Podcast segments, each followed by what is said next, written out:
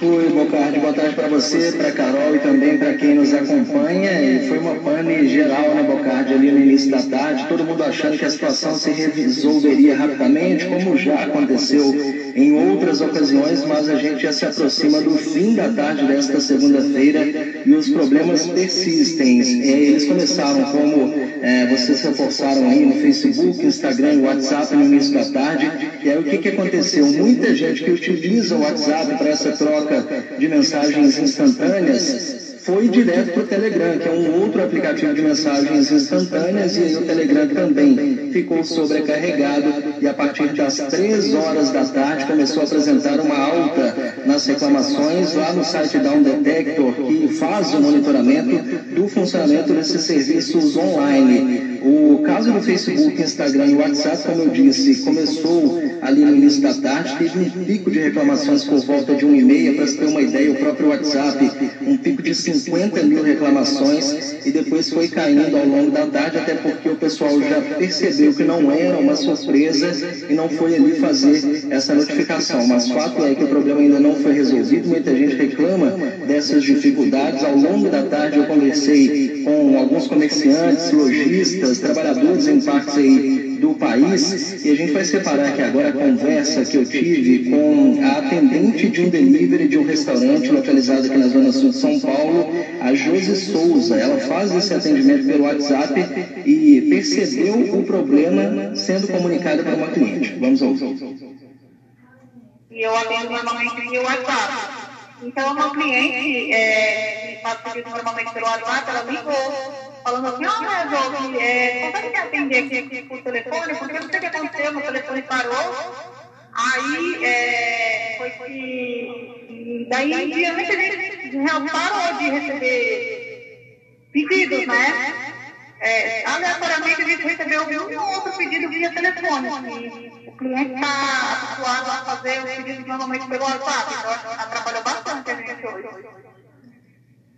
É, e ela citou, Bocardi, por exemplo, no atendimento via WhatsApp, ela consegue conversar com cinco, seis clientes ao mesmo tempo e pelo telefone apenas um, enquanto o outro fica ali na linha tentando ligar, se está ocupado não consegue falar. É aquele caos que a gente já viveu em outros tempos, mas que hoje em dia, quando acontece alguma coisa assim, acha realmente muito estranho e atrapalha a vida das pessoas. Em Belo Horizonte, eu cheguei a conversar também agora há pouco, não consegui até separar essa fala do Júlio Martins, ele é vendedor de uma loja de ferragens e utilidades de casa e também auxilia no e-commerce dessa loja lá em Belo Horizonte. Essa loja tem três números de WhatsApp diferentes para fazer o atendimento. Hoje, no início da tarde, ele recebeu ali um pedido de mais de 250 cofres e até agora não conseguiu dar o retorno ao cliente que havia pedido o e-mail, mas na hora que ele foi responder o e-mail, já era. Comunicação zerada, Bocardi. E muita gente é, relatando esses problemas, o pessoal da própria comunicação, que é a nossa área também, que trabalha com redes sociais, tendo dificuldades absurdas né, para fazer aquelas postagens que ficam programadas para o início da semana. Os problemas nessas plataformas, Telegram, Instagram, Facebook, foram identificados em aparelhos de iOS e também Android, além de computadores. O Facebook se manifestou pelo Twitter, ironicamente, né? Informou que os problemas enfrentados pelos usuários em todo o mundo é, haviam sido detectados pela empresa que está trabalhando para resolver a questão e pediu desculpas. O Twitter até ironizou esse momento,